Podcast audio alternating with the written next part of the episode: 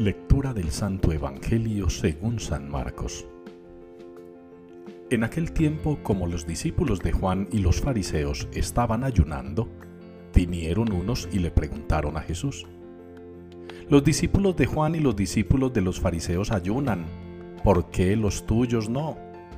Jesús les contesta, ¿es que pueden ayunar los amigos del esposo mientras el esposo está con ellos? Mientras el esposo está con ellos, no pueden ayunar. Llegarán días en que les arrebatarán al esposo, y entonces ayunarán en aquel día. Nadie echa un remiendo de paño sin remojar a un manto pasado, porque la pieza tira del manto, lo nuevo de lo viejo, y deja un roto peor. Tampoco se echa vino nuevo en odres viejos, porque el vino revienta los odres y se pierden el vino y los odres. A vino nuevo, odres nuevos. Palabra del Señor. Al que sigue buen camino, le haré ver la salvación de Dios. Es la respuesta con que la liturgia nos une hoy al Salmo 49. Al que sigue buen camino le haré ver la salvación de Dios. Ya sabemos, porque lo hemos meditado en ocasiones anteriores, que seguir el buen camino es cumplir con los mandamientos, es dedicarnos como Jesús a hacer la voluntad del Padre, a cumplir con sus mandatos, a guardar sus preceptos. Y muchos de esos preceptos o mandatos nos los han enseñado quizá por una mala catequesis, como si fueran una obligación, como si fueran una imposición.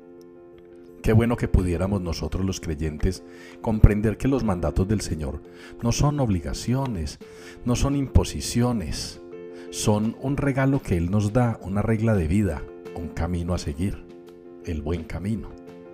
Por eso en la primera lectura se le hace ese reclamo a aquel que no quiso hacerle caso al Señor y que el Señor, como lo dice el mismo texto, lo ha rechazado como rey por rechazar la palabra, por rechazar lo que el Señor le pidió, por obrar según su capricho y amaño. Muchas veces pensamos que lo que nos gusta a nosotros es lo que le gusta a Dios, que lo que nosotros queremos hacer es lo que Él quiere de nosotros y no. Muchas veces aquellas cosas a las que nos rehusamos, sabiendo que nos convienen, sabiendo que son buenas, son esas cosas las que agradan a Dios. Y las rehusamos porque encontramos otras más agradables, más gratas, más satisfactorias para nosotros mismos. En el Evangelio el Señor también nos lo enseña. No tenemos que pasar por ayunos, no tenemos que pasar por sacrificios, no tenemos que pasar por tormentos. Si estamos con el Señor y hacemos su voluntad, celebramos con Él el festín, la boda, el banquete. Gocémonos pues en el Señor, cumplamos sus mandatos, guardemos sus preceptos, hagamos lo que nos dice el Salmo sigamos el buen camino para ver la salvación de Dios, una salvación que compensa y recompensa lo que hagamos bien a los ojos del Señor.